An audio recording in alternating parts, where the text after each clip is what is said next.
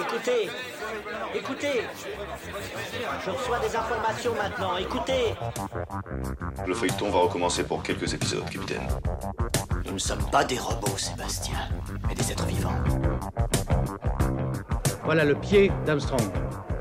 Au centre et en bas de votre écran. Et il marche maintenant.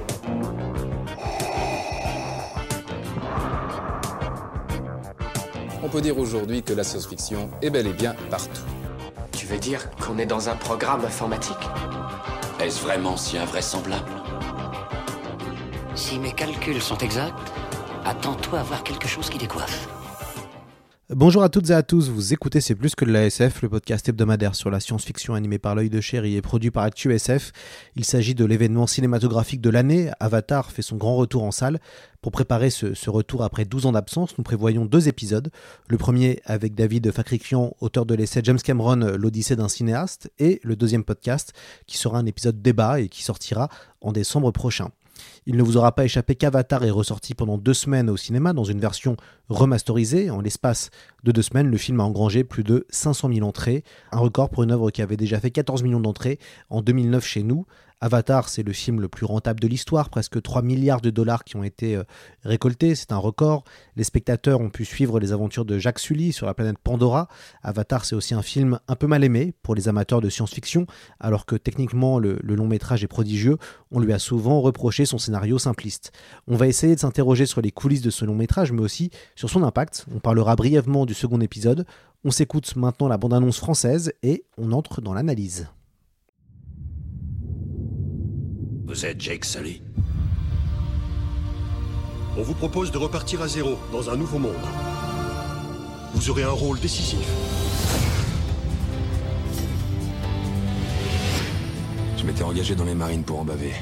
Je me disais que je pouvais affronter n'importe quelle épreuve. Tout ce que je cherchais depuis toujours, c'était une bonne raison de me battre. Mesdames et messieurs, vous n'êtes plus dans le Kansas. Vous êtes sur Pandora. Ces têtes que vous faites.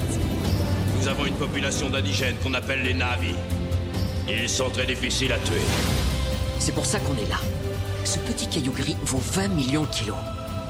Il se trouve que leur village est planté sur le plus gros gisement et il faut qu'on les déplace. Ces sauvages menacent toute notre opération. On est au bord de la guerre et vous êtes censé trouver une solution diplomatique. On est là pour piloter des corps contrôlés à distance qu'on appelle des avatars. Ils sont créés à partir d'ADN humain, mélangé à celui des indigènes. Un marine dans un corps d'avatar, c'est un mélange puissant. Si vous me fournissez ce que j'attends, je veillerai à ce qu'on vous rende vos jambes, vos vraies jambes. Alors c'est d'accord. Il te ressemble C'est ton avatar maintenant, Jake. Détendez-vous et ne pensez à rien. Ça ne devrait pas être trop dur pour vous.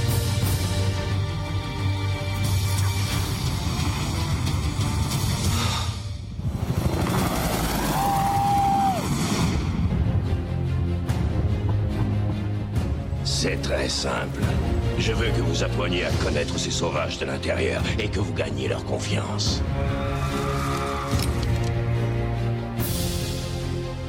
Tu ne devrais pas David Fakricrian, bonjour et bienvenue sur le podcast. Bonjour la veste de Loïc Chéri. ah non, excuse-moi, le- bonjour Loïc Chéri. Euh, J'ai cru que j'étais en podcast avec la veste. Je me suis trompé. hein, bon.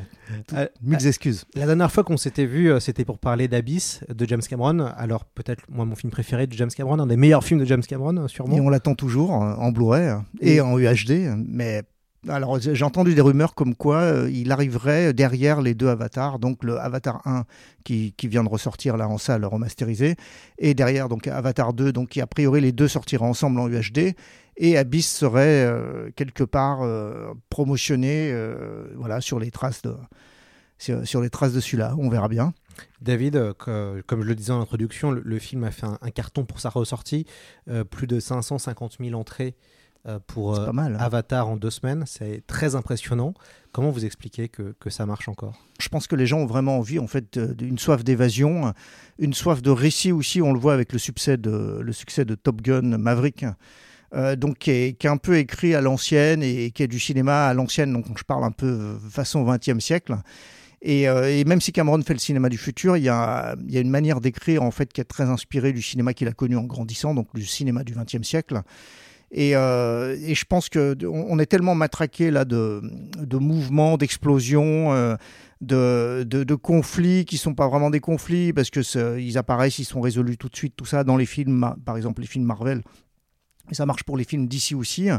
Et euh, je trouve que moi, il y, a une réelle indigence en fait au niveau du cinéma dominant qu'est le cinéma de super-héros aujourd'hui. Et il y a une soif de récits plus traditionnels.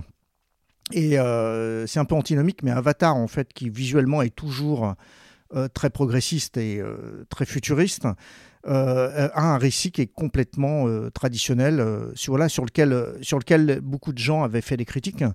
Mais je pense que c'est voulu. Et puis, et puis je pense qu'en fait, voilà, le, le, film, dix ans après, n'a pas pris une ride. Les, les couleurs, les effets spéciaux, même l'usage du HFR que, que Cameron a, de manière parcimonieuse utilisé en test, je pense, parce que ça, sera plus poussé dans la suite, dans les suites aussi. Euh, donc tout ça en fait fait que bah ouais, les gens, les gens se disent enfin une fenêtre sur un, sur un monde qui effectivement c'est un monde en, en, conflit, mais qui nous fait un peu oublier euh, toute la noirceur actuelle, puisqu'on est, on est quand même là depuis, depuis quelques années en zone de turbulence. La dernière fois qu'on s'était vu, c'était comme je l'ai dit pour parler d'Abyss. On va revenir sur la carrière de, de James Cameron. Qu'est-ce qui s'est passé entre euh, Abyss et Avatar? Il y a eu un espèce de gap quand même parce que ça fait quelques euh, entre passé... Titanic et Avatar tu entre pardon entre Abyss qu'on s'était vu en dernière fois on s'était arrêté oui. sur Abyss qu'est-ce qui s'est passé euh, entre euh, Abyss 1989 jusqu'à Avatar?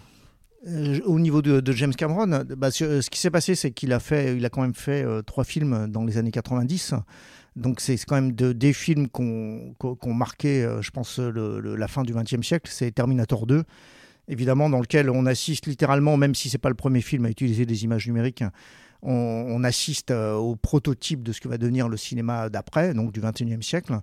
Euh, il y a eu Titanic, bien sûr, qui était un peu le champ du signe du cinéma, je dirais, classique. Donc, euh, qui, qui, revient en grandes épopées, façon Docteur Givago, façon Laurence d'Arabie, bien sûr, euh, etc. Quoi. Et ensuite, il y a eu un gros trou.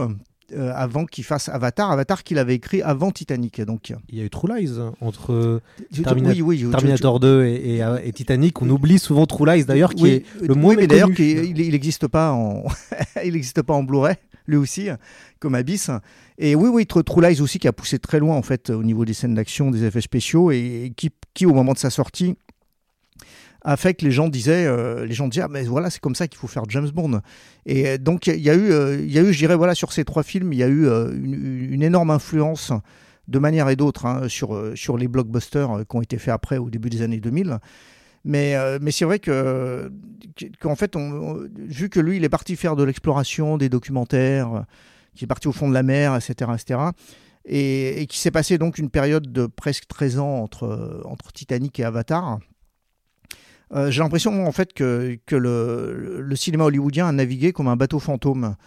Euh, C'est-à-dire qu'on a à peu près, on sait à peu près dans quelle direction on va, on, on sait quels outils utiliser, les outils évoluent, etc., etc. Et, et j'ai vraiment le sentiment en fait qu'il a fallu Avatar pour euh, redonner un coup de diapason, redonner le là, et euh, que, les gens se disent ah oui le cinéma ça peut aussi être ça quoi. Et, ce qui s'est passé en fait c'est que entre Avatar et euh, là Avatar 2 qui arrive, bah, il s'est à nouveau passé la même chose. C'est-à-dire que, Marvel finalement s'est emparé du, système, euh, d'une grande partie du système avec lequel Avatar a été fabriqué. Euh, C'est-à-dire qu'on se retrouve dans une, dans, dans, une multiplication des films à écran vert. Et, euh, et, donc les films sont tournés très rapidement, les réalisateurs peuvent être interchangeables, c'est pas très grave en fait. Pa parfois, parfois y, on tourne des scènes où il y a 7 ou 8 acteurs, mais les 7 ou 8 acteurs sont pas en même temps sur le plateau. Et, et, ensuite on les, on les incruste tous ensemble dans la scène et, euh, et, et en plus il y, y, a une indigence je dirais au niveau de, au niveau de l'écriture mais euh, aussi euh, au niveau des combats parce que c'est quand même des gros films d'action hein, les films dominants aujourd'hui euh, les Marvel, etc. Quoi. Et je le vois parce que je connais, je connais un, des, un, des cascadeurs en fait qui, qui travaille sur, qui fait du réglage de combat en fait, qui a fait par exemple le combat de la fin de Rogue One, le combat de Darth Vader que, que tout le monde a applaudi, qui est, qui est, qui est magnifique. Et lui par exemple travaille sur certaines séries Marvel et, et comme Moon Knight. Et donc, euh, on lui fait refaire 15-20 fois euh, les combats euh, sous des approches différentes avant de prendre des bouts. Puisqu'un combat, en fait, c'est vraiment une chorégraphie. Donc, la chorégraphie, c'est A, B, C, D. Enfin, tu ne peux pas réellement dévier de ta chorégraphie. Et par exemple, Marvel demande une tambouille qui mélange toutes les chorégraphies. Ce, qui, ce qui est très compliqué, en fait. euh, Et, je dis ça, c'est parce qu'en fait, c'est des films qui sont faits en comité où, où finalement, en fait, tu te rends compte que les gens savent pas ce qu'ils veulent. Ils savent pas ce qu'ils veulent au montage parce qu'ils refilment.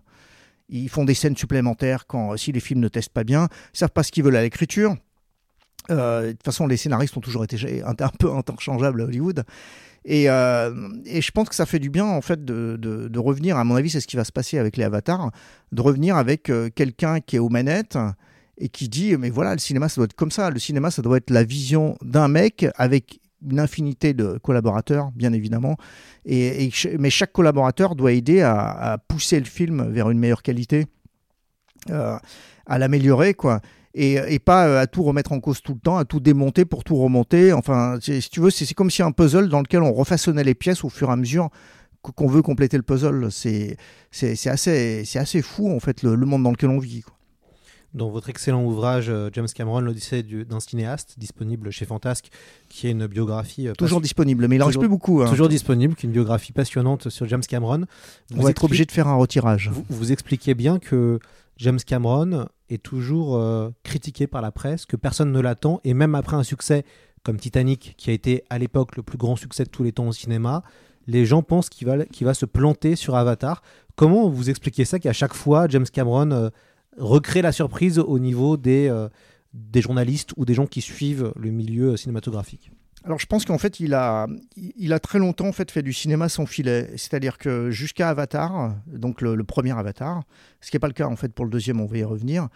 euh, il risquait sa carrière à chaque film, littéralement. Donc euh, tu prends Piranha 2, bah, sa carrière semble mornée. Tu prends Terminator, c'est un film qui est, qui est tellement fou en fait, vu qu'il avait fait Piranha 2 avant. Soit le film marquait, soit il disparaissait, le gars, tu vois, si, si il refaisait ça. Ensuite, il prend Aliens, qui est quand même un défi qui est, qui est complètement fou. C'est de faire une suite à un film qui est vénéré, le film de Ridley Scott. Et il arrive euh, à s'approprier le matériel et tout en, en- en étant dans une continuité absolue euh, euh, au niveau du récit. Et euh, après, tu as Abyss, où déjà, c'est un- le- je crois que c'est le premier Cameron le plus cher de l'histoire du cinéma, déjà dans lequel euh, il, il va s'encanailler dans une centrale nucléaire désaffectée, donc qui a, jamais, qui a, qui a été construite mais qui a jamais fonctionné. Et il se plante d'ailleurs, c'est sur ce Et, film-là. euh, il se semi-plante, ouais. Je- J'appelle ça dans le livre un semi-plantage. Euh, le, le film a quand même euh, a quand même fait de l'argent, mais c'est pas un immense succès. C'est- c'est- euh, il aurait dû faire au moins le double, si tu veux. Quoi. Et ensuite, il fait Terminator 2, où, qui est quand même 7 ans après le premier. Et, euh, et, et je me souviens très bien, en fait, les, gens disaient, mais c'est pas possible, en fait, de mettre 80 millions de dollars, à peu près 70-80 millions, euh, alors que le film initial en avait coûté 6,5 et que le film en a, en a rapporté 60 000, ju- juste sur le, on parle du, du box-office américain. Et je me souviens, les gens disaient, mais c'est impossible, c'est impossible qu'il- que le film se recoupe, puisque en fait, une suite ne peut pas faire plus d'argent que le film original. Et en plus, c'est de la SF, de l'action, euh, donc on n'est pas dans, dans ce qui était... euh, bon, euh, aujourd'hui, effectivement, c'est les films qu'on voit partout au box-office, mais à l'époque, c'était pas vraiment, en fait, le, cinéma, le, ce qu'on qu'on aura- qu'on appellerait le plus commercial. Et ensuite, tu vois True Lies, donc après Terminator 2, ouais, True Lies, où, pareil, en fait, il va très très loin, et le film coûte, je crois, je crois que c'est 120 millions. Et en- enfin, le film a, a vraiment explosé les, les choses, et, euh, et c'était au point, en fait, c'était fou, c'était au point où il tournait deux semaines avant que le film sorte. Il était encore en train de tourner la, première séquence, qui est la séquence de, dans la neige, la poursuite dans la neige, euh, donc où tu vois bien d'ailleurs qu'il y a des doublures d'Arnold Schwarzenegger qui, ont pris sa place.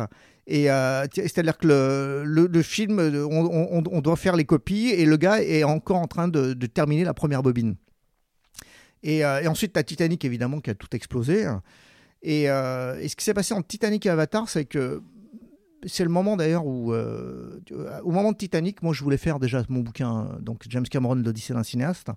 Et tout le monde m'a dit non, non, Titanic va se planter, donc faire un bouquin c'est du suicide. euh, Et voilà, euh, enfin bref. Et ensuite, après Titanic, j'ai dit bon, ben c'est bon, là le film est un immense succès. Donc, euh, donc on fait le bouquin. Ah, mais c'est trop tard. Hein, parce que le temps que le livre sorte, il faut un an, et Titanic sera passé, quoi. Donc je me suis dit, je vais le faire au moment d'Avatar, du, du suivant, donc il a fallu attendre. Et, euh, et, là, je me retrouve à des gens qui me disaient, euh, qui me disaient, ah mais c'est pas possible. Euh, je leur disais, mais le Avatar ne va pas marcher. Mais je leur disais, c'est quand même le mec qui a fait le plus gros succès de l'histoire du cinéma. Et là, c'est son nouveau film qui arrive. Oui, mais c'est pas un film grand public, c'est pas Roméo et Juliette sur le Titanic, qui était un film qui touchait de les 7 à 77 ans. C'est un film de science-fiction, c'est un truc de geek, donc c'est pas possible. c'est pas possible que ça fonctionne, quoi. Et, euh, du coup, bah, j'ai aussi euh, loupé ce coche-là parce que les éditeurs voulaient pas. Et finalement, un éditeur qui, avait beaucoup plus de jugeote, Rodolphe Lachat de Hugues Monine, m'a dit non, mais enfin, à un moment, c'est stop, quoi. Donc, il donc, faut sortir ce bouquin, quoi. Et euh, donc, le bouquin était en gestation. Hein. Il a été écrit vraiment un an avant qu'il sorte. Mais il a été en gestation donc pendant toutes ces années, quoi. Et les choses ont changé, je pense, aujourd'hui, parce que aujourd'hui, tout le monde donne Avatar 2 comme gagnant. Et moi, j'étais plus dubitatif ces dernières années au vu de, de ce qu'a produit James Cameron. Donc, euh, par exemple, Battle Angel Alita ou Terminator Dark Fate, euh, qui sont bon des. Euh, sur, particulièrement dans le cas de Dark Fate, c'est un film que je critique énormément. Alita, je trouve, c'est mi-fugue, mi-raisin, c'est-à-dire qu'on voit par moment, en fait, par moment ça décolle et tu vois le film que ça pourrait être en entier, mais, mais le film n'est pas en entier comme ça, comme sont les films de James Cameron. Une fois que tu es à l'intérieur de Terminator 2, tu es complètement dedans. En fait, tu te dis pas, euh, ah là, je m'ennuie. Euh, ah, ah, là, ah, là, je vois une scène là où, où, c'est pas mal. Euh, ah, si tout le film était. non, non, le, film est comme ça d'un bout à l'autre. Enfin, c'est un truc qui est jusqu'au boutiste très entier, quoi. Et, donc ouais, j'avais un peu de doute et jusqu'à que je vois en fait les, les 20 minutes donc qu'on a montré aux exploitants et, à une partie de la presse de Avatar 2 où, là, je pense ce qui va se passer, c'est qu'à, c'est qu'à mon avis, beaucoup de gens pensent comme moi. Les gens se disent, ouais, c'est un peu, ça fait un peu longtemps, le premier Avatar. Euh, bon, on l'a, on l'a revu. Alors bon, tu vois, le, bon, des gens sont allés le voir, mais il est resté que deux semaines là, le premier. Et, et euh, mais je pense que le bouche à oreille va faire que en fait le, le, film va commencer et les gens donneront le film pour perdant à l'ouverture parce qu'il n'ouvrira pas aussi fort que peut-être avait ouvert le, premier. Mais, mais les films comme Titanic ou Avatar, ils n'ouvrent jamais très fort. C'est pas les, Marvel qui, euh, qui, qui, ont tous un schéma assez classique où, ça ouvre très très fort, ça perd 50% euh, la, deuxième semaine, ça perd 30% à nouveau la, semaine suivante et ainsi de suite jusqu'à qu'au bout d'un mois le, le, film apparaisse sur le sur en streaming ou, ou, ou, soit dégagé des salles. Je pense que c'est un film qui le 2 euh, et ça sera pareil à mon avis pour le 3, c'est des films qui vont rester en salle pendant 3, 4 mois, peut-être 5 mois, euh, c'est des films qui vont accaparer les salles. Les gens vont gueuler parce que ça enlèvera des, écrans à d'autres films. Mais en même temps, moi, je, dis qu'il faut voir le truc positif. Ça va faire rapporter énormément d'argent au cinéma qui en ont besoin. Et, euh, et, je pense qu'en fait, cet argent, euh, évidemment, dans le cas, bon, en France, on sait que cet argent va servir à faire d'autres films. Donc, euh, donc, donc, faut pas, faut pas hurler contre les, contre les blockbusters en fait qui, qui, qui remplissent tous les écrans et, et qui les remplissent très longtemps. Donc les blockbusters qui ont des jambes, comme on dit dans, dans le jargon du métier, avoir des jambes, ça veut dire que tu tiens le marathon et que t'es pas, euh, ton film n'est pas hors de la salle au bout de deux semaines. Et euh, ouais, donc, euh, donc je pense qu'en fait, euh, les temps ont changé. C'est que, pour en revenir à ta question, c'est qu'à l'époque, en fait, on se disait quel est ce mec qui fait des trucs complètement insensés qui, va trop loin au niveau des effets, qui va trop loin au niveau de l'action, de la musique, de, du montage, de tout, avec des équipes euh, pharaoniques, des décors comme dans le cas de Titanic, etc. Euh, et là, je crois que euh, les gens ont été calmés par le succès d'Avatar, les ceux, qui critiquaient. Hein. Et, évidemment, ils sont encore là à dire Ah, mais Avatar n'a pas laissé de traces. c'est un mème sur Internet. Avatar n'a pas laissé de traces dans la culture populaire. Bon, bah, je crois que la ressortie il a prouvé que, que Avatar est toujours quelque part dans la tête des gens. Et je pense qu'en fait, euh, t'as pas besoin d'avoir des jouets Lego et, et même s'il va en avoir là pour Avatar, t'as pas besoin d'avoir des figurines, euh, des posters et des t-shirts et des gens peints en bleu dans la rue euh, ou, ou, dans les, ou dans les conventions. Euh, c'est pas ça que, que c'est pas un marque-page si tu veux de, de, l'impact populaire c'est un marque-page de l'impact des personnages je dirais quoi tu vois dans, dans, le cas de Superman Batman ou tu vas à n'importe quelle convention où il y a des gens habillés etc quand même des personnages qui, qui, pour certains, vont arriver bientôt à avoir 100 ans. Donc, c'est des personnages qui ont eu le temps de marquer le, le, le, public par les comic books, par les séries télé, par les, les, les, incarnations précédentes dans les films, etc. etc. quoi. Et, euh, et Avatar, c'était quand même un truc neuf, ça n'existait pas il y a 13 ans. Et en même temps, alors je vais, je vais paraphraser euh, un ami projectionniste qui n'aime pas le film, donc je le paraphrase. euh, Je vais qui- le retrouver, qui- donne-moi son nom, qui- je qui- vais aller le chercher. qui dit que Avatar c'est le pacte à- un peu le pacte avec les loups au pays des Schtroumpfs. Avatar quand même pour les amateurs de science-fiction, c'est un film qu'on cite peu. Euh, j'ai fait l'expérience, j'ai eu le, le plaisir de, de pouvoir présenter le film au club Allociné et quand j'ai fait un petit QCM dans la salle, Mhm. j'ai demandé pour qui dans la salle Avatar est le plus grand film de SF ou un des plus grands films de science-fiction. Et su- sur la salle qui était complète, il y a finalement que 3-4 mains qui se sont levées. Et c'est vrai que, alors qu'Avatar, moi je le considère comme le plus grand film de SF des années 2000, de la, vraiment la décennie de 2000, pour pas mal de gens finalement on reproche ce scénario qui fait penser à- un peu à l'histoire de Pocahontas, entre guillemets, on reproche le scénario d'Avatar, comme si finalement il n'aurait pas la profondeur d'un film comme euh, 2000 ans de l'espace, Star Wars, Blade Runner ou Matrix, qui étaient un peu les quatre grands films de SF de- du XXe siècle, qu'Avatar n'a pas s'est- ça. Matrix qui s'est beaucoup inspiré d'Avatar, au passage, puisque le, le script d'Avatar a fuité sur Internet en 1996. Et c'est trois ans avant que Matrix sorte. Et je te garantis que les Wachowski l'ont l'ont digéré et l'ont relu dans tous les sens. Et d'ailleurs, il y, y a des analogies, tu sais, puisqu'entre avec le monde, donc euh, il y a deux mondes différents en fait. La, la base et puis le, le monde sur Pandora. Et, et, euh, ce qu'il y a dans Matrix, donc en fait la matrice et, et le monde réel, en fait ce, truc vient directement d'Avatar. Euh, donc déjà à la base, euh, je dirais qu'Avatar a déjà marqué avant même que les gens, euh, avant même qu'il existe, 20 ans avant qu'il existe, ça avait déjà marqué le- le- le- la science-fiction.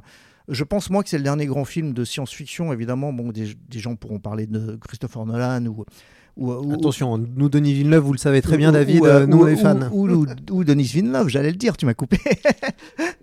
mais mais, mais, euh, mais je pense qu'en fait, c'est une mythologie qui est, qui est fraîche, hein, qui est juste posée dans le premier film et qui n'a pas encore été exploitée. Alors que Dune, il y a quand même eu des romans hein, que moi-même j'avais dévorés euh, enfant. hein, et euh, que, comme tout le monde, parce que le- dans les années 70, on n'avait pas des iPhones, on n'avait pas le streaming, tout ça. Donc on dévorait vraiment tout ce qui était euh, roman euh, de, tous les styles. Et la SF avait, avait vraiment le vent en poupe, surtout à cette époque-là. Et, et, je pense qu'en fait, non, alors il y a plusieurs choses. C'est que, un, j'en reviens à ce que je disais tout à l'heure, c'est que le scénario est, il n'est pas simpliste, il est huilé, hein, c'est-à-dire qu'il coule de source.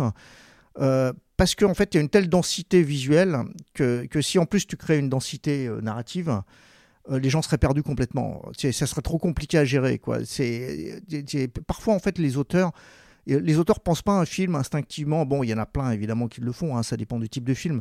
Mais, mais en fait, quand, quand tu, tu, vas sur un film qui a un tel défi technologique, tu te dis, je ne peux que placer, euh, que placer en fait cette densité là visuelle de montage que je vais avoir, euh, de, d'immersion profonde. Euh, je, ne peux que la placer sur un scénario en fait qui coule de source et que un archétype, si tu veux, que tout le monde reconnaît. Euh, parce que sinon, en fait, les gens vont pas tenir. Surtout que là, 2h40, le film fait 2h40. euh, euh, sur- sur- je crois sur, sur le montage de le montage de base. Et euh, et, euh, je pense pas que ça va être le cas en fait sur le- les suites. Et je pense dans les suites, il va vraiment développer énormément de choses. Euh, Il a dit, il a dit quelque chose d'assez intéressant. Il a dit vous ne savez pas où, où est-ce que le récit va aller. Et, je crois qu'en fait, il a dû, euh, de toute façon, en fait, un- un- un- une suite est toujours en réaction euh, par rapport à l'original. Et je pense qu'il a dû intégrer de toute manière, et il en parlait déjà, nous on l'avait interviewé donc juste après, le, au moment où le film était un énorme triomphe, euh, dans mon magazine euh, HD DVD Vision. hein. On, avait fait un hors-série euh, HD Vision donc sur, sur la HD, on l'avait interviewé, et, euh, et il, nous expliquait, oui, il était conscient en fait, mais, mais que, c'était une démarche qu'il a de, mani- de manière complètement consciente pris de prise de, de, vraiment en fait euh, aller vers un, vers un récit euh, en fait euh, un récit simple. Maintenant tu sais il y a y a quand même que quoi une douzaine d'histoires. Tous les scénaristes et les grands scénaristes hein, je parle tu, trouveras toujours des citations euh, dans les interviews, même ceux du XXe siècle, etc., qui diront, euh, de toute façon, il n'y a que 12 histoires, c'est la manière dont tu les habilles et la manière dont tu racontes le récit qui va faire la différence. Les, différents personnages que tu vas prendre, euh, etc., etc., quoi. Mais moi, ce qui m'a choqué quand, quand je l'ai revu, c'est à quel point, en fait, c'est complètement le, ce qu'on avait en tête quand on lisait les romans de science-fiction euh, des années, dans les années 70. Donc, mais on lisait des romans de science-fiction qui dataient des années 40, 50, 60. euh, etc. Quoi. C'est, c'est que littéralement, en fait, je, je vois, euh, Cameron disait, euh, c'est une pochette d'un album de Yes, mais en live. Et d'ailleurs, Roger Dean, qui avait fait ses pochettes, lui a fait un procès qu'il a perdu d'ailleurs. En disant, ouais, il m'a- piqué les planètes flottantes, etc. etc.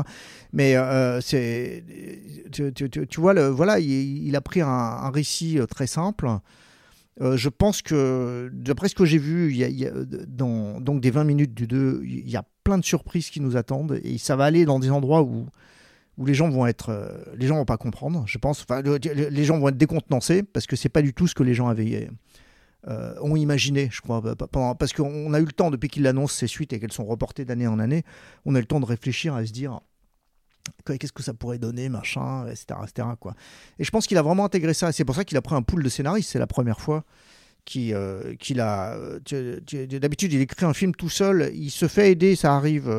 bon, et parfois, il crédite la personne, comme dans le cas de Terminator 2. Euh, où c'est William Wisher donc, qui, avait écrit des parties du premier Terminator aussi, mais sans être crédité. Donc William Wisher l'avait aidé. Mais, mais là, ce qu'il a fait, en fait, c'est avant même d'imaginer quelles allaient être les histoires euh, du 2, 3, 4, 5, parce qu'il y, a quand même 4, il y en a quand même 4 qui sont, qui sont en chantier, là. Euh, il leur a dit, la première chose qu'on va faire, c'est comprendre pourquoi le premier film a été un succès. Et ensuite, euh, se dire qu'est-ce qu'il y, a- de positif à, comprendre là-dedans, qu'est-ce qu'il y a de négatif euh, voilà, qui, nous est revenu dans la figure? Et là-dessus, c'est comment on réagit par rapport à ça. Quoi. Et donc, avant même d'imaginer euh, une hypothèse de scénario, euh, des nouveaux personnages ou quoi que ce soit, il y a, une vraie volonté en fait d'analyse absolue de l'original et du phénomène qu'il y a eu autour. Et, ensuite se dire, ok, donc maintenant dans quelle direction on peut aller, tout, tout en essayant de reproduire en fait le, le succès, euh, succès du premier. D'après ce que j'ai compris, il n'y a pas pire que Toruk dans le ciel. Personne ne l'attaque jamais. Doucement. Alors pourquoi est-ce qu'il lèverait les yeux? Mais ce n'était que la théorie.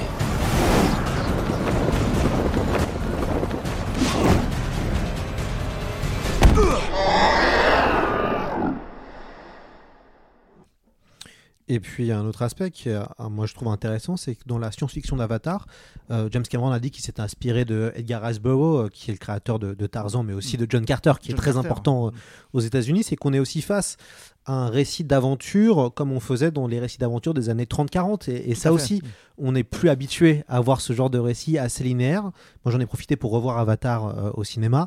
Moi, ce que je trouve totalement exceptionnel, c'est la promesse du voyage. C'est-à-dire que pendant quand même 2h40, euh, on est dans, vra- vraiment le sense of wonder de la SF ou, ou même de la fantasy. C'est-à-dire que on va être immergé dans un univers comme jamais, en plus avec la 3D évidemment. Et, et c'est vrai que je. Et le son, il faut Et pas le son, oublier le son, oui. parce qu'il y a un travail de son qui est, qui est assez ahurissant. Euh, Juste une parenthèse, excuse-moi de te couper, c'est qu'en fait, il a fait fabriquer les sons avant de commencer à tourner. Et, et, euh, et ensuite, euh, il faisait son montage en fonction des, des sons. C'est-à-dire, parfois, il se disait, tiens, euh, là, il y a une créature qui marche. Ah bah j'aime bien ce son, on va placer ce son plusieurs fois. Et, et en fait, il y, a, il y avait, ouais, il y a un vrai truc d'immersion euh, là-dedans, quoi, qui est, qui est très différent en fait de la manière dont on monte d'habitude. Ouais, puis il y a une promesse, il y a une promesse qui est, qui est tenue. euh, il y a tout le travail sur la longue. Euh, ça aussi, hein, sûr, on, ouais. on oublie, c'est Paul Fromer, un professeur de la Marshall School of Business, euh, qui s'est occupé de la linguistique euh, du, du peuple Navi. Donc ça aussi, c'est Mhm. c'est impressionnant. Il y, a, il y avait aussi cette envie, je crois, de James Cameron de créer, d'avoir son Star Wars. Il y a, je crois qu'il voulait aussi avoir sa saga, sa vraie saga, quoi. Parce qu'il n'est pas été le cas dans Terminator, puisque finalement, Terminator 1 et 2, qui sont des excellents films, euh, la suite a gâché le Mm. potentiel. C'est- ça a déraillé. En fait, euh, il, il pensait, il a... c'est pour ça en fait, je pense qu'il s'est un peu débarrassé avec Dark Fate de Terminator. C'est qu'il a un peu, un peu supervisé ça par-dessus la jambe en se, disant, allez, euh, de- de- allez, c'est- presque un, un sabotage peut-être inconscient, je sais pas. hein, Quoi. Mais le- il pensait, donc quand il a fait le premier, il se disait, c'est mon Star Wars. Et je me souviens très bien, c'est qu'au moment où il venait de finir Aliens, puisqu'il a enchaîné directement avec, euh, avec le tournage d'Aliens, l'écriture et le tournage d'Aliens après le succès du premier, euh, il a, vu, il a rencontré Martin Campbell, euh, donc, Martin Campbell, le réalisateur de GoldenEye et Casino Royale, entre autres, et, il avait vu une série de Martin Campbell qui passait à la télévision anglaise pendant qu'il tournait Aliens, une mini-série qui s'appelle Edge of Darkness. Et qui, est- une mini-série qui est complètement incroyable. Et d'ailleurs, il avait copié euh, Cameron des plans de, la série dans, de- dans Aliens. Il s'était inspiré de, plans travelling, etc. etc. Et, euh, et donc, il avait rencontré Campbell et, son idée était euh, je vais faire comme l'Empire contre-attaque et George Lucas. C'est Martin Campbell qui va réaliser Terminator 2 et moi je chapeaute et puis ensuite on finira la trilogie. Et finalement ça s'est pas passé comme ça pour des, des problèmes de droit. Euh, ensuite il a pu faire Terminator 2 parce que Kassar et Vajna, donc euh, Carol Co, euh, ont réussi, à, ont réussi à- avec un gros chèque à, obtenir les droits. Mais en fait, ce qui s'est passé, c'est il y, a entre temps, il y a Terminator 2 3D Battle of Cross Time qui est en 1996, donc qui est la qui est l'attraction du parc Universal, qui est, pour moi le vrai Terminator 3 et le vrai final, parce qu'on on a on a quand même Arnold face au T1 million dans le monde du futur, parce que nous ce qu'on attendait en fait pour Terminator euh, le 3, en fait, c'est de voir, euh, de, la, boucle bouclée en, quelque sorte. Euh, même si, en fait, évidemment, il faudrait qu'il y ait des surprises. Reboucler juste la boucle, c'est un peu trop prévisible. Mais, mais ce qu'on avait envie, c'est de se dire, voir la dernière pièce du puzzle, ce monde qu'on n'a pas vu, tout ça. Et, je pense qu'effectivement, avec Avatar, il s'est dit, si ça fonctionne, ah, voilà. Là, ça peut être mon Star Wars. Et, tu le sens bien parce que tu vois bien qu'en fait, il y a énormément de tics de James Cameron, donc de ses films précédents, qu'il a, qu'il a inclus à l'intérieur de. Tu vois, il y a les mechas, par exemple, que tu as dans Aliens, mais tu as aussi le personnage de Quaritch qui a une balafre, euh, qui est un général, donc c'est John Connor. Et ça, beaucoup de gens. J'ai lu très peu l'article qui, disait ça. Euh, or, c'est une évidence, en fait, que Quaritch, quand tu vois Miles Quaritch aujourd'hui, et, que- et en tout cas de- dans le premier film, tu vois, tu, tu vois ce qui ressemble à John Connor dans le pré-générique de Terminator 2, qu'il a la balafre pareil, et il a un regard, un regard acier très robotique. euh, Donc joué par Stephen Lang, Stephen euh, Lang, le grand méchant, le grand méchant du film, et qui est un méchant très efficace, euh, qui est un- le cliché hein, du du militaire impitoyable, mais qui mais qui est assez incroyable même d'un point de vue physique, puisque c'est vraiment le méchant increvable. Ce que j'aime moi en fait dans l'interprétation de Stephen Lang, c'est et c'est quelque chose que par exemple que, que, que j'ai pas lu. hein, C'est c'est qu'en fait son personnage, euh, c'est pas un personnage caricatural de de, méchant. C'est qu'il a une logique et sa logique est complètement sensée et tu le sens dans les dialogues. Il est là pour faire un job et, euh, il essaye d'aller au bout. Euh, tu, tu, tu vois quand même qu'il y, a- il y a beaucoup de il y a beaucoup de laisser aller avec Jack parce que Jack à des moments réclame un sursis. Euh, il est, bon, il l'arrête, mais Jack dit laissez-moi, je peux peut-être les convaincre, etc. Enfin, et, tu vois qu'en fait ce, personnage, euh, ce personnage n'est n'est pas juste méchant caricatural. euh, je, trouve, je trouve qu'il y a une vraie logique et je comprends d'ailleurs que, que des gens en fait s'identifient à ah, tu, tu- tu- parce que pareil, c'est quelque chose que je vois passer euh, parfois et, dont certains critiques m'ont dit. Critiques me disent ah si seulement euh, Quaritch pouvait gagner. c'est un personnage qui a plus d'épaisseur qu'on pourrait lui prêter. Et simplement en fait que, vu que c'était un film dans lequel il y avait énormément de personnages le premier, euh, Cameron n'a pas eu le temps de s'étendre autant qu'il a pu s'étendre sur Grace ou sur Jack ou euh, Neytiri. Alors on va écouter euh, une vidéo. Euh, je vais faire, je vais m'amuser à faire la, voix off, ce qui arrive assez rarement sur des, des vidéos. C'est une vidéo américaine, enfin pardon, c'est une vidéo française d'Allociné qui interviewe un Américain, qui interviewe John Lando, le producteur de, la saga. Euh, vous avez déjà vu euh, la vidéo, je vous l'ai envoyée David, donc vous allez pouvoir après commenter. On va, euh, je, vais- faire la voix pour environ deux minutes sur des questions qui ont été posées à, John Lando. Alors, la, question, la fameuse question qu'a posée les, les équipes d'Allociné, qu'on salue et une petite pensée pour Johan Sardet, le rédacteur en chef.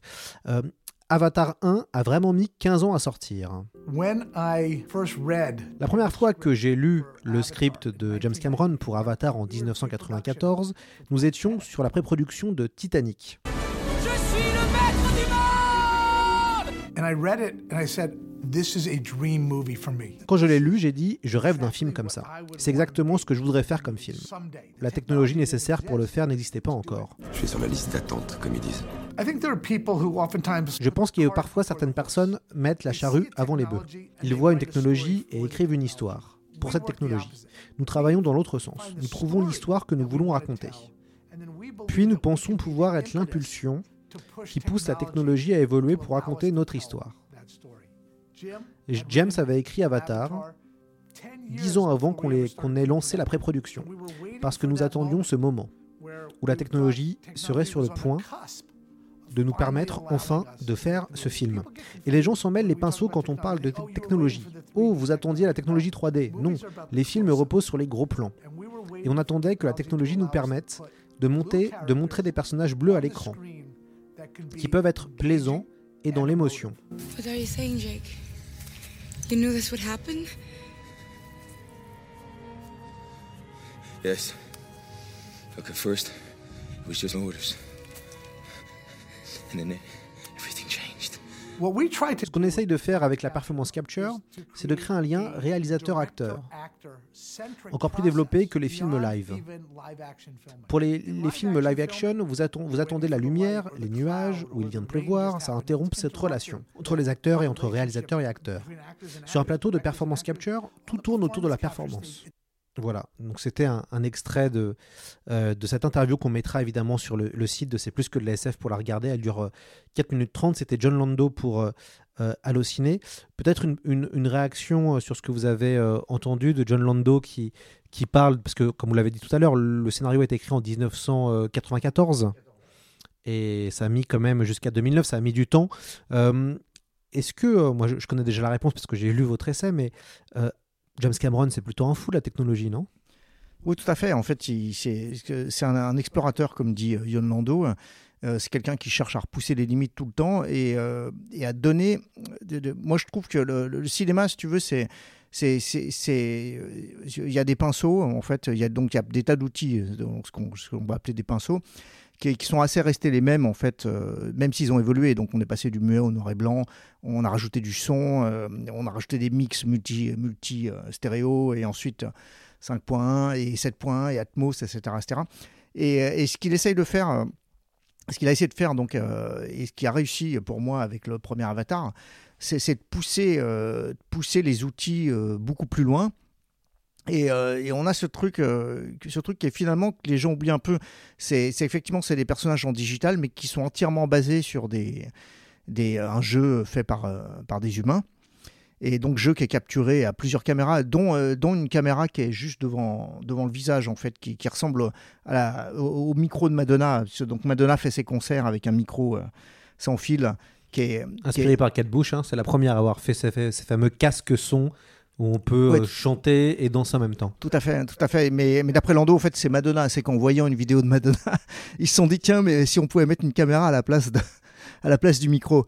Et, euh, et donc, il y a, on le voit bien en fait dans les vidéos comparatives. Donc, on en trouve un sur YouTube euh, qui compare la performance originale et puis et puis le, résultat final, on voit bien qu'en fait chaque nuance euh, du jeu des acteurs est, capturée et reproduite. Et ça, c'est ça, c'est un truc qui n'existait pas avant Avatar. Euh, on avait, euh, on, avait effectivement des, des, dessins animés Walt Disney, par exemple, où des gens dansent, et ensuite on rotoscope l'animation par-dessus par -dessus l'image filmée. Et, mais, mais en fait, arriver à ce point de créer la performance, la nuance en fait de, et l'âme finalement de l'acteur, c'est assez dingue. Et Lando disait d'ailleurs que la première fois qu'il a montré le résultat fini à, à, l'acteur euh, qui joue euh, Jacques Sully. Donc Sam Worthington. Sam Worthington. Euh, il était très inquiet et, Sam a éclaté de rire. Et il a éclaté de rire à nouveau au fur et à mesure de la scène. Et, et, et là, Lando commençait à s'inquiéter. Et, Sam dit Mais c'est moi là C'est moi Alors qu'en fait, c'est le personnage de l'avatar. Euh, c'est une performance donc qui est, entièrement refaite, euh, en tout cas entièrement recréée euh, de manière digitale. Mais pour l'acteur, c'est lui à l'écran. Et, ça, c'est une ouverture qui est immense. Je pense qu'il va être poussé beaucoup plus loin avec les suites. simplement, en fait, on ne sait pas où ça va nous mener, puisque souvent, en fait, les grands inventeurs comme ça créent quelque chose qui peut se retourner contre nous et, et peut-être, on espère pas tuer le cinéma, mais, mais le, le c'est assez dingue. Alors il y a cette innovation donc pour les performances, mais il y a aussi l'innovation qui, qui, rejoint en fait ce que tu as dans les jeux vidéo, c'est que Cameron fait la mise en scène une fois que tout est fini, euh, une fois qu'en fait toutes les scènes ont été jouées, euh, sont montées. Euh, il peut bouger les cadres, il a une caméra virtuelle et, donc, il est tout seul dans, un grand hangar avec un moniteur, en fait, c'est comme si vous teniez un ordinateur portable avec son écran entre les mains. et, il bouge à l'intérieur donc de, à l'intérieur donc de, du hangar. Et, quand il bouge donc ça crée un mouvement de caméra. Donc il peut décider d'un travelling, il peut décider d'un zoom. Et il peut et, donc il peut refaire la scène à l'infini puisque la scène a été capturée à la base sur sous tous les angles sous tous les angles pardon. Euh, euh, ah, un message. On coupera et, euh, et la scène a été capturée sous tous les angles et, euh, et donc, en fait, tu peux bouger à l'intérieur de la scène, tout comme dans un jeu vidéo. En fait, tu peux tourner autour des personnages, monter la caméra, revenir, etc. etc. Et, et ça, ça c'est complètement incroyable. Et en même temps, c'est très dangereux. Parce que ça veut dire qu'en fait, on, euh, on peut refaire, euh, on peut refaire la mise en scène d'un film euh, ad vitam aeternam, alors qu'avant, on était, euh, on était bloqué par ce qu'on capturait le, jour où on tourne. C'est-à-dire qu'on a les- on est dans la rue, on a les acteurs devant soi euh, qui font une scène, on décide du mouvement de caméra à ce moment-là et tout, et on ne peut pas revenir à moins de retourner la scène euh, quelques jours plus tard. Euh, je voudrais euh, parler avec vous de la dimension écologique euh, du film Avatar. Il y a une séquence très marquante, hein, la fameuse séquence où l'arbre est détruit euh, par, euh, par les colons. Une séquence qui fait évidemment écho, qui faisait déjà écho en C'est le 2009 11 à l'actualité, et puis qui maintenant fait encore plus écho à l'actualité, on va dire 12 ans après euh, Avatar. Euh, sur la question des, des navis, alors bon, c'est le, le peuple qui habite Pandora. Euh, D'ailleurs, au niveau des acteurs, il y a donc Zoé Saldana qui a connu un vrai succès dans, dans Marvel, dans Les Gardiens de la Galaxie. Euh, Cissy Edge Ponder, euh, qui joue la, sa mère et qui est la grande pétresse, euh, joue dans The Shield, excellente actrice. Et puis il y a Wes Studi qui joue le, le père et qui est le, le chef du village. Et Toucan qui est l'acteur de Danse avec les loups. Donc on peut retrouver toujours une, une- la boucle est bouclée aussi. Euh, moi, ma question, c'est est-ce que James Cameron est, est quelqu'un plutôt d'écolo? Parce que on n'a pas ça dans ses autres euh, films. On n'a pas cette, cette question autour de l'écologie réellement, j'ai la, sensation. Ah, tu, tu- tu l'as quand même, on parlait de Abyss tout à l'heure, tu as quand, même, euh, t'as quand même une introduction à ça, hein, parce que c'est quand même l'homme qui menace de détruire. euh, de, de- de- de- à- sous la mer quoi. Euh, le, le- non, c'est vrai qu'il a amplifié, si tu veux, son, sa conscience écologique. Il est même devenu végétarien euh, depuis quelques années là, depuis 7 ou 8 ans, je crois. Et, euh, et ça lui fait du bien d'ailleurs, parce qu'il il va beaucoup mieux comparé à, la tête qu'il avait à la sortie d'Avatar, où quand même, bon, faut comprendre un truc, c'est que quand il a fini Avatar, il venait de passer un an devant des ordinateurs à dicter à des gens euh, des, corrections à faire. Donc, euh, donc t'imagines que t'imagines que ça aidait pas.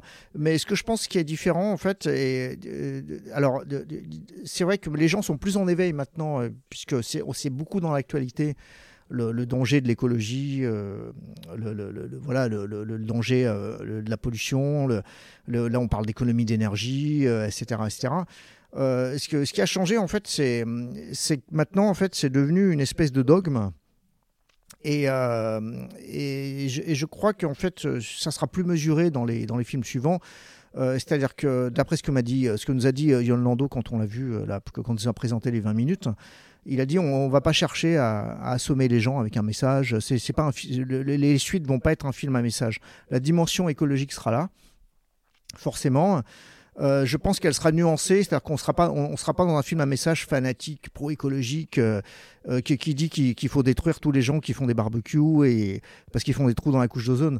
On, on sera pas dans cette caricature-là, si tu veux.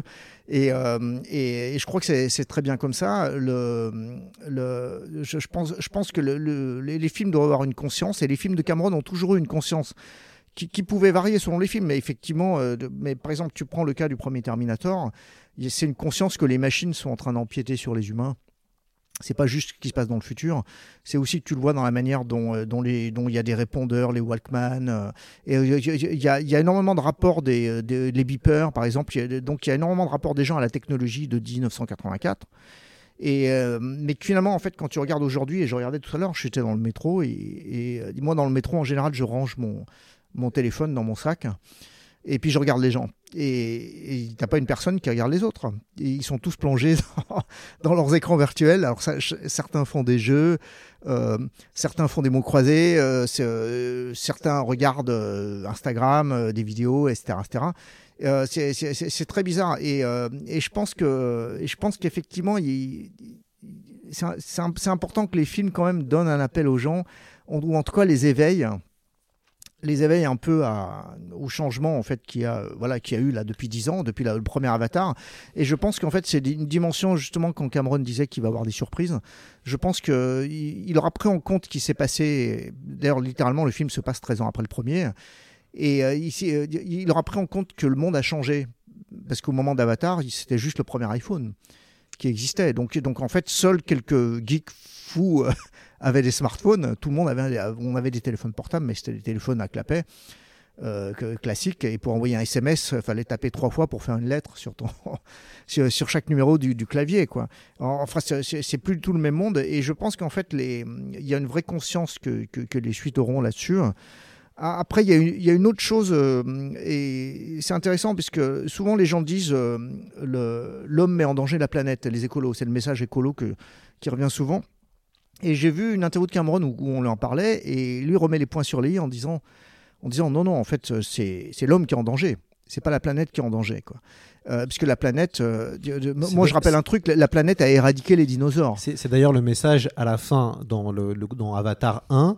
La planète euh, dégage les humains, entre guillemets. Elle s'allie avec les fait. navis. Elle prend parti, chose qu'elle ne fait jamais. La planète prend parti et euh, dégage euh, vraiment les, les humains en, en demandant à tous les animaux de Pandora de, de se liguer ça. contre eux. Ewa a entendu le message de Jack et, et, euh, et les animaux viennent li- littéralement. Mais, mais aussi dans. c'est juste une évocation de Jack. euh, un moment dans le film et il dit en fait euh, les, les humains ont, ont dévasté la planète mais en fait les humains se sont ont rendu la planète invivable pour eux j'attends beaucoup de ces films déjà parce qu'ils vont revigorer le cinéma je pense le cinéma qui a, qui a de réels problèmes là de, suite à ce qui s'est passé avec le Covid Euh, mais je pense aussi en fait qu'au niveau idéologique euh, et ces films vont faire parler beaucoup, même si à la base, en fait, ces films sont de la distraction, de l'action, euh, s'évader dans un autre univers. Parce qu'il y, y avait quand même dans Titanic, la question de la lutte des classes. On se souvient de ces séquences où les troisièmes, euh, le- la troisième classe est sacrifiée Mm. dans le naufrage. Et ce sont des séquences assez, euh, en tout cas, qui étaient marquantes à, à l'époque euh, et qui étaient vraies aussi. Dans euh, Avatar, euh, il y a toute une critique du colonialisme. On voit d'ailleurs dans le bureau du, donc, du patron de la firme qui récolte les minéraux, on voit un espèce de dreamcatcher indien dans son bureau. Donc il y a, il y a tout aussi une réflexion.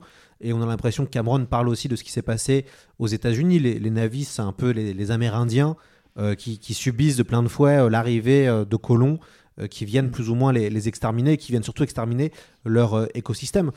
Pour moi, oui, ça et c'est tout clair. ça pour faire de l'argent, parce que euh, parce que si tu regardes bien, en fait, c'est pas pour la survie euh, de l'humanité, c'est juste pour que la corporation, parce que le, le, le- le- l'uneptomium, que, que- comme ils disent, euh, se, se vend très cher au kilo.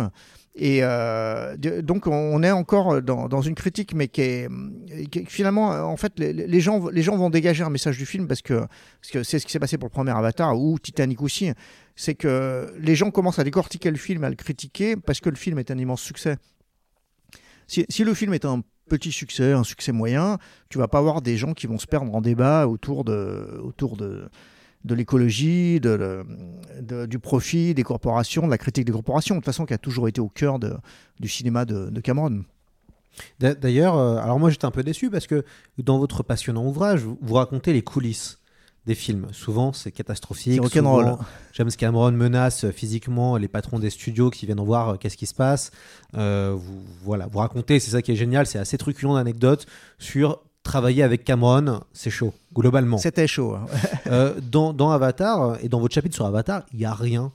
Que- comment ça Euh, Avatar, se passe Avatar, il y a très peu de choses. En fait, ce qui s'est passé, c'est qu'ils ont vu que le tournage était en hangar, donc euh, c'était pas en extérieur. À Los Angeles et Wellington. Donc il y a eu une chape de plomb. En plus, c'était un tournage secret parce qu'ils voulaient vraiment que rien ne fuite. ne- on savait même pas avant, avant que Germanico, qui est qui est un vendeur à, à la librairie Album à Paris, euh, boulevard Saint-Germain, avant que Germanico sorte deux concepts art qu'il a trouvé dans un de- dans un catalogue professionnel en fait et qui était en ligne en fait qui, enfin, qui a été accessible aux professionnels depuis quelques mois mais que personne n'avait pensé à capturer et, et avant qu'on voit ces deux premières images en fait qui étaient le qui était le le- l'exo l'exo euh, Squelette. le- le- l'exopack en fait de Quaritch et et une autre image, euh, on savait pas du tout à quoi ça allait ressembler et donc euh, rien n'a fuité. Il y a eu, il y a eu donc le making of qui est- qui est- qu'on trouve euh, sur le Blu-ray. Euh, mais, mais mon principe est, que quand j'écris les bouquins, de reprendre le moins de choses possible des making-of. Parce que j'estime qu'en fait, les gens ont tous le making-of à la maison en Blu-ray ou en DVD. Donc, acheter un livre qui te dit la même chose que tu sais déjà, parce que tu l'as lu sur Wikipédia, parce que Wikipédia reprend les making-of aussi, je, je, je vois pas du tout l'intérêt. Alors évidemment, il y a quelques anecdotes croustillantes, comme celle euh, euh, pour- laquelle il, il, euh, il- comment dire, il a graffé au mur les euh, au pistolet à clous les, euh, les té- téléphones des gens, parce que les téléphones sonnaient, donc les téléphones, on, on était encore à cette époque-là. Donc parce qu'Avatar a été fait en 2006 et 2009. Et donc on était encore dans, on était avant le smartphone, donc c'était encore le téléphone à clapet. Et donc, euh, donc c'est très drôle qu'il en avait tellement marre que si un téléphone sonnait, il demandait le téléphone coupable euh, au coupable et, il agrafait le téléphone et il avait un joli tableau, paraît-il, à la fin du tournage. Et, ouais, donc non, puis, puis de toute façon la, la manière, euh, la manière dont les, dont les films jusqu'à Titanic étaient faits se prêtait aux anecdotes parce que c'était des films faits à l'ancienne. Mais Avatar, vu que tout est changé, euh, vu qu'il y a énormément de, de, de ce que j'appelle quasiment du théâtre, c'est-à-dire que les acteurs euh, sont, euh, sont devant des écrans verts euh, avec quelques accessoires. Et donc c'est littéralement comme, comme une pièce de théâtre. Ils doivent jou- rejouer la scène. Et parfois ils jouent la scène, tu as les mécaniciens qui sont dans le champ de la caméra, mais évidemment ils ne seront pas retenus euh, dans la version 3D au final. Par exemple, quand il est sur un cheval, Jake Sully, et que son cheval le désarçonne, en fait, tu as deux, t'as deux, deux assistants hein, qui, qui, qui- le tirent, qui le tirent et qui le font tomber avec une corde.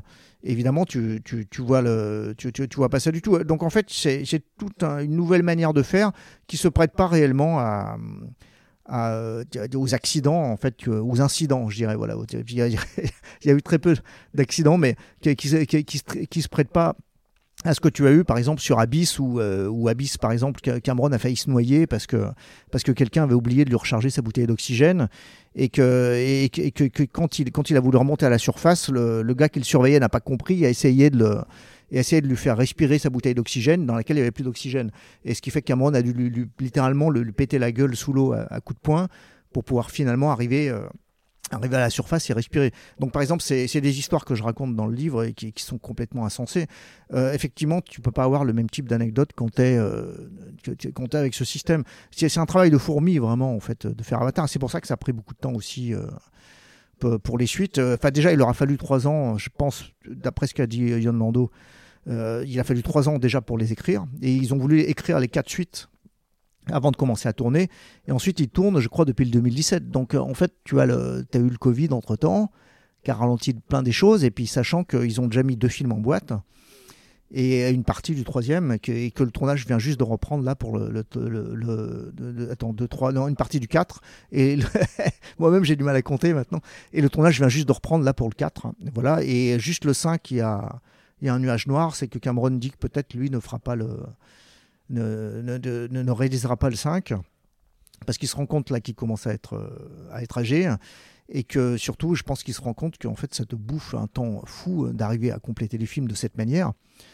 Euh, alors que c'est pas comme si tu faisais un tournage de trois mois et c'est dans la boîte et puis hop on passe au montage tu, tu- tu vois c'est un travail de très très longue haleine quoi. Donc c'est pour moi c'est les douze travaux d'Hercule hein, c'est littéralement quoi et d'ailleurs, ce qui est, si je me trompe pas, euh, s'il fait tous- les avatars, il aura fait 12 films. A une, analogie intéressante.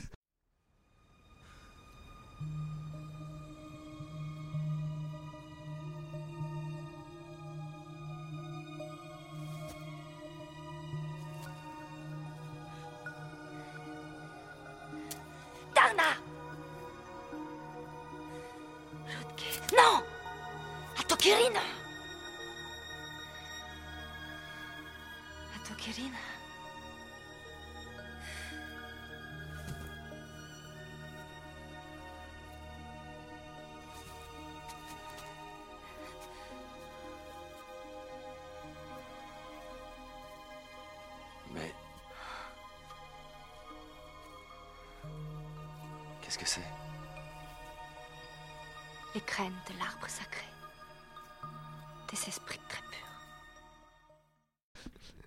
Oui, et ça, Avatar est, est censé euh, être la nouvelle franchise hein, de la décennie des années 2020.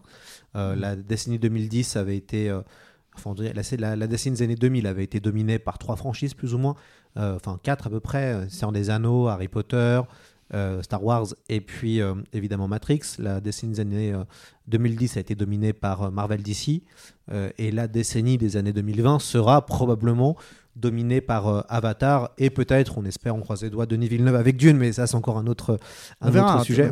On, on, verra pour Dune. Alors c'est vrai que les Star Wars, ils ont mis une pédale, maintenant ils les mettent, c'est en streaming, quoi. C'est des séries. Euh, ce que je pense qui est important quand même, c'est, et c'était déjà un peu le cas sur le cinéma des années 2000, euh, où, où Titanic avait montré un peu le, la manière de faire. Donc tu avais eu Pearl Harbor, tu avais eu des tentatives en fait de reproduire euh, le succès de Titanic qui n'était pas toujours heureuse. Et tu avais Spider-Man, enfin c'est-à-dire que les, les Marvel, c'est assez intéressant la relation de, de, Cameron avec les Marvel, parce que lui a failli faire Spider-Man. Je pense que son Spider-Man aurait été complètement démentiel. Il y a une petite partie de son Spider-Man à l'intérieur du premier film de Sam Raimi. Euh, donc on peut dire dans un sens en fait puisque vraiment euh, Marvel bon il y a eu les X-Men euh, aussi d'ailleurs qui aussi ils voulaient produire les X-Men et c'était Catherine Bigelow dans les années 90 euh, donc Catherine Bigelow qui, qui avait eu envie de c'est incroyable aujourd'hui quand on y pense vu la carrière que qu'elle a désormais aujourd'hui. Euh, c'est Catherine Bigelow, donc, euh, qui à l'époque était sa femme, donc, qui, qui, qui voulait mettre en scène. Et, euh, et donc, tu as eu une influence de, de, Cameron en fait, sur les Marvel de, des années 2000, et tu en as eu une énorme sur, euh, sur ce qui s'est passé post-Avatar, puisqu'en fait, euh, au moment où il fait Avatar, tu que Iron Man, je crois. Et, et en fait, le, le, la, la, manière de faire d'Avatar en fait va énormément aider. c'est pas toutes les technologies qui, qui vont être prises, mais déjà ils vont faire les Marvel en 3D par exemple, ils vont, ils vont faire des conversions 3D sur énormément de films, euh, juste derrière, donc à partir de 2010, 2011, 2012, etc. Quoi.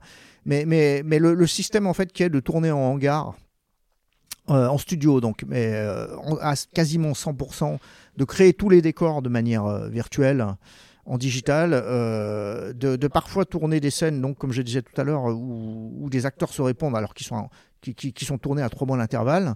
Euh, tout ça, en fait, c'est mis en place littéralement dans Avatar, mais les gens s'en aperçoivent pas parce que c'est après il y a un truc, c'est que si tu regardes le making of d'Avatar et tu regardes les images de, de making, tu te rends compte qu'il y a quand même énormément de vrai à l'intérieur. C'est-à-dire quand ils sont en hélicoptère, euh, tout ce qui est dans l'hélicoptère est réel. Le, le, évidemment, le décor qui survole est faux, mais et, et c'est une chose j'ai l'impression, moi, en fait, que peut-être les réalisateurs, euh, en tout cas les techniciens qui bossent pour, pour les Marvel et DC, n'ont pas toujours compris. C'est quelle quantité de réel tu mets pour, pour, que, en fait, ce qui est, ce qui est faux euh, ait l'air vrai. En fait, ce que tu rajoutes derrière, quoi. Et je crois qu'en fait, ça, c'est la touche d'artiste. C'est-à-dire combien de coups de pinceau tu dois mettre pour, euh, pour que ton, ta peinture prenne une dimension, une réelle dimension et, euh, et, et, frappe les gens quoi. Et, je crois qu'on n'est pas du tout là-dedans. J'ai pas vu moi d'artiste Marvel. Bon, j'adore Yon Favreau, euh, mais Yon Favreau est encore, je dirais, old school. C'est-à-dire que c'est un gars qui, qui, qui, est très fan de Cameron lui aussi. Et, c'est un gars, je pense, qui, a la touche, qui, qui a compris comment rendre quoi utiliser en réel euh, voilà, pour, pour, rendre en fait ce monde complètement fantastique absolument vraisemblable. Euh, James Cameron avec Avatar a, créé une révolution euh, dans les salles de cinéma grâce à la 3D. C'est grâce à ce film que la 3D a été généralisée partout et que dans le cinéma français, tous les euh, exploitants de salles ont eu euh, de l'argent du CNC pour changer totalement de matériel et puis pour passer au numérique, à la 3D, au 4K et compagnie. Euh, Est-ce que vous pensez que le retour d'Avatar 2 fera un espèce de revival sur la 3D où euh, finalement, on va dire la piètre qualité de nombreux films 3D ont fini de, on va dire, d'arrêter cette technologie qui est toujours existante, mais qui est beaucoup moins généralisée qu'il y a une dizaine d'années. Oui, tout à fait. il y a eu un mouvement juste après le premier Avatar, évidemment, où on faisait des conversions. il y en a une avec Sam, Sam Worthington, c'était le Clash of the Titans, là, qui, était complètement. Enfin, le film est littéralement irregardable, quoi, en 3D. Euh, c'est. Euh, non, je, pense que, en fait, le fait qu'il n'y ait pas eu d'Avatar à partir de 2013-2014 de suite, parce qu'on attendait vraiment, en fait, qu'il fasse des suites assez rapidement, ce qui n'a pas été le cas. Ça a, frappé. Malgré tout, il reste des salles 3D. Euh, voilà, j'ai peur, moi, qu'elles soient blindées euh, à la sortie du 2 et des films suivants, à, moins qu qu qu que, le parc s'étende et que les exploitants se disent on va rajouter quelques salles. C'est des multiplex. Donc, euh, donc, il y a des possibilités toujours d'aménager les plus grandes salles. Et j'ai la, la, sensation, en fait, qu'on va avoir un revival en salle. En tout cas, ça va se maintenir parce qu'on a quand même quatre films jusqu'à 2028 en théorie. Je pense que ça va se finir en 2029. Je pense qu'ils vont décaler le, le 4 et 5 d'un an.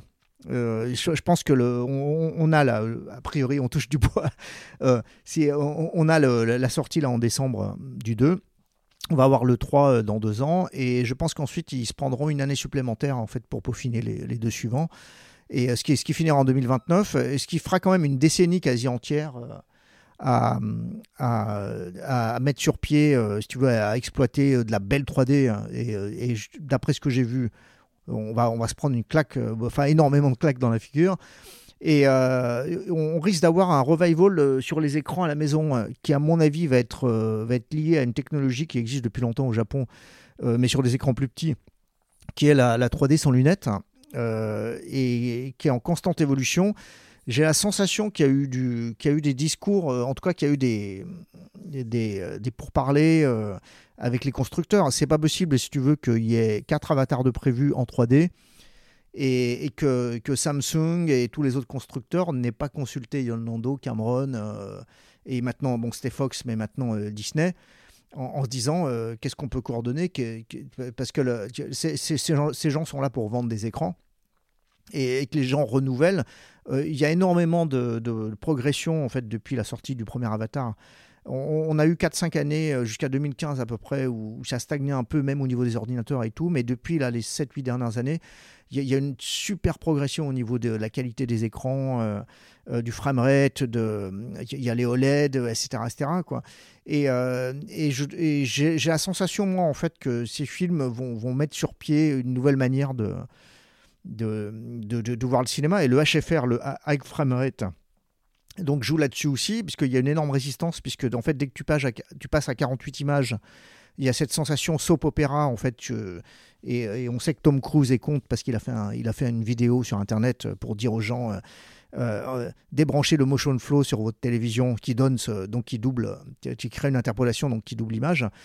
Euh, mais en fait, je pense que Cameron voit, il voit au-delà de, au-delà du 24 images secondes qui est qui a été la première, le premier centenaire du cinéma j'ai l'impression qu'il, euh, lui, pense littéralement comment les gens vont voir le cinéma euh, dans 70, dans 80 ans, après qu'on soit parti. Quoi.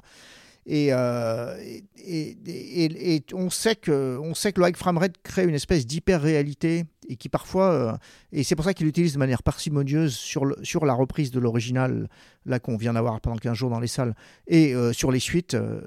et donc, il n'utilise pas quand les gens parlent, par exemple, où c'est une scène de dialogue, mais il l'utilise quand il y a une scène d'action. Et euh, ça, te crée, euh, ça te crée une espèce de euh, une espèce sensation plus forte. Enfin, c'est comme si tu poussais les, potards plus fort, si tu veux, au niveau du son, dans la manière dont la rétine perçoit l'image. Et, et, ça, c'est de la recherche. En fait, je, pense que, comme dit Lando, Cameron est en exploration. Il tente des choses. Je pense que les 20 minutes qu'ils ont montrées aux exploitants et à la presse et les retours qu'ils ont eus euh, euh, vont leur servir à, ajuster des choses sur la sortie là, du, numéro 2. Et je pense que toutes les réactions qu'ils vont avoir forcément euh, pour la sortie du 2, en ce qui concerne le high frame rate, donc vont servir aussi à ajuster les choses sur les suites. Et, je pense qu'en fait, non, on va avoir des surprises. Si, tu regardes quand même, il y a une décennie, moi, qui me fascine au niveau de l'évolution de la technologie, c'est les années 60 où, euh, par exemple, il y a une série dont je suis méga fan, euh, qui, est, qui, est, la série Chapeau melon et bottes de cuir, The Avengers euh, en anglais. Et cette série, elle commence, elle est, elle est tournée en direct, tournée en direct, donc transmise en direct. Et ensuite, elle est tournée en direct, mais enfin tournée en direct, mais en vidéo. C'est-à-dire qu'au cas où ils plantent les sections, parce qu'ils tournaient en trois sections, trois sections de 10-12 minutes à peu près euh, chaque épisode, en passant d'un décor à l'autre, euh, en mettant quelques inserts filmés entre le temps que les acteurs changent de vêtements, etc. Donc ensuite, on passe à la série filmée en vidéo, et ensuite la série est, filmée euh, au milieu des années 60 en noir et blanc, 35 mm, et ensuite elle est filmée en couleur.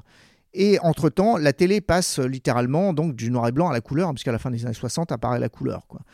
Et, et c'est assez ahurissant parce que les gens ne voyaient les séries qu'en noir et blanc. Et c'est pour ça que les séries étaient filmées en noir et blanc euh, tu as énormément de séries comme euh, Raw White, par exemple, la série qu'a fait Clint Eastwood. Euh, donc à partir de la fin des années 50 jusqu'au milieu des années 60.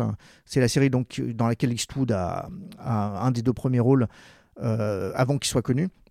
Cette série est entièrement en noir et blanc et dans la tête des gens, en fait, les, tous ces épisodes, même les gens qui n'avaient pas la télé couleur au début des années 70, hein, c'était le noir et blanc. Et souvent, les gens disaient Oula, la couleur, ça me fait mal aux yeux parce qu'on voyait la couleur. Donc, dans, tu avais les magasins de télé à l'époque qui avaient des vitrines et, euh, et les magasins maintenaient les télés allumées en vitrine pour attirer les gens. En fait, et donc, tu, tu voyais par exemple quand il y avait des matchs de foot, les gens venaient avec leur transistor radio euh, devant la vitrine du magasin fermé, parce que c'est après 20h, et les gens écoutaient, la- écoutaient le match euh, sur, sur la radio de- devant le magasin en regardant le match en couleur. Et tu as des gens qui étaient résistants et des gens ont résisté jusqu'au milieu des années 80 à, à la télé en disant non, je veux pas acheter de télé couleur. La télé, c'est noir et blanc. Et, donc, tu as, toute cette période donc, qui est à peu près de 20-25 ans, qui est assez fascinante, où la technologie évolue par bond, par bond, par bond, de plus en plus vite. Et là, on est dans une autre période qui est, différente. Hein, qu'on- on est beaucoup plus loin, on a une cinquantaine d'années là, quasiment après. Et, euh, euh, là, on a une évolution. Et je pense qu'en fait, euh, moi, j'avais le sentiment qu'à terme, le cinéma sera en 3D sans lunettes dans les salles. Mais c'est pas pour demain. Euh, Cameron en parlait à un moment. C'est quelque chose qu'il a considéré il y a 5-6 ans. En fait, il- il avait dû voir des démos, tout ça, donc il était assez excité de, donc de l'idée en fait de montrer un film en 3D euh, sans que les gens aient à porter des lunettes dans un cinéma.